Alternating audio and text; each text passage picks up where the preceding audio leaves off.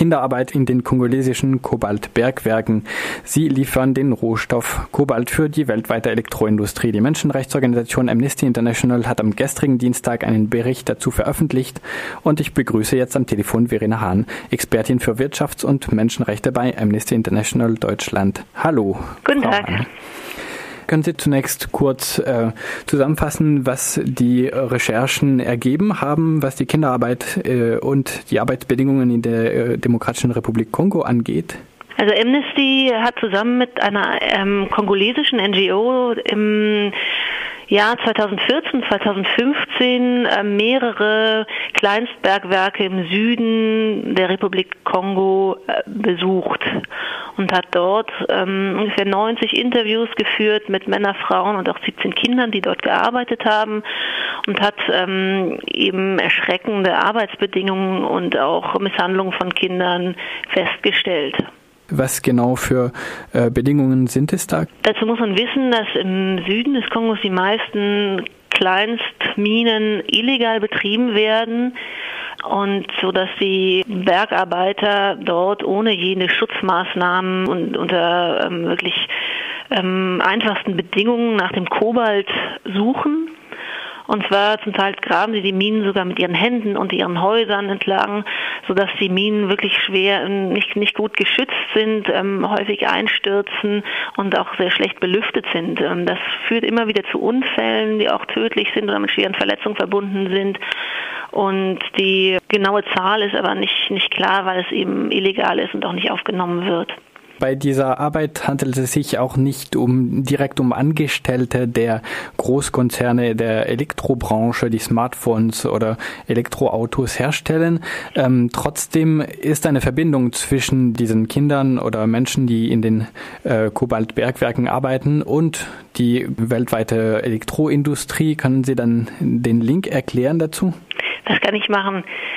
Dazu muss man zuerst vielleicht wissen, dass Kobalt ähm, ein wichtiger Stoff ist, um ähm, wieder aufladbare Batterien herzustellen.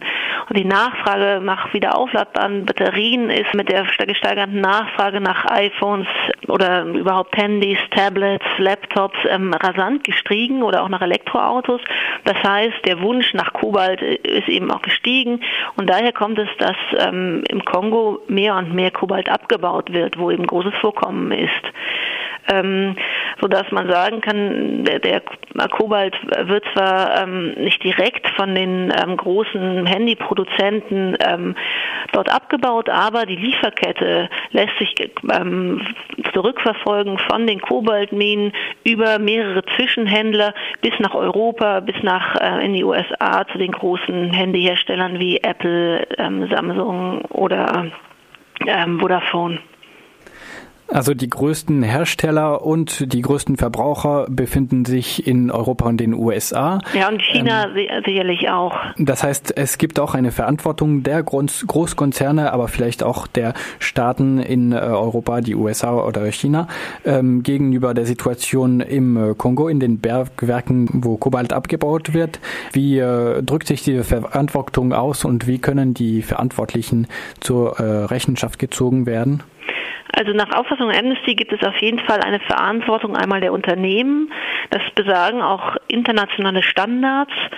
Also das sind keine Gesetze, aber in Prinzipien, die sagen, dass Unternehmen zumindest bis zur Schmelze ähm, zurückverfolgen sollten, ähm, woher die Rohstoffe kommen und ähm, auch sicherstellen sollten, dass bis dahin ähm, die menschenrechtlichen Standards oder die Arbeitsschutzbedingungen oder auch Verbot von Kinderhandel aufrechterhalten wird. Das heißt, ähm, zumindest diese Standards sollten die Unternehmen einhalten und sollten darüber berichten, dass es transparent ist, wie sie diese Standards einhalten.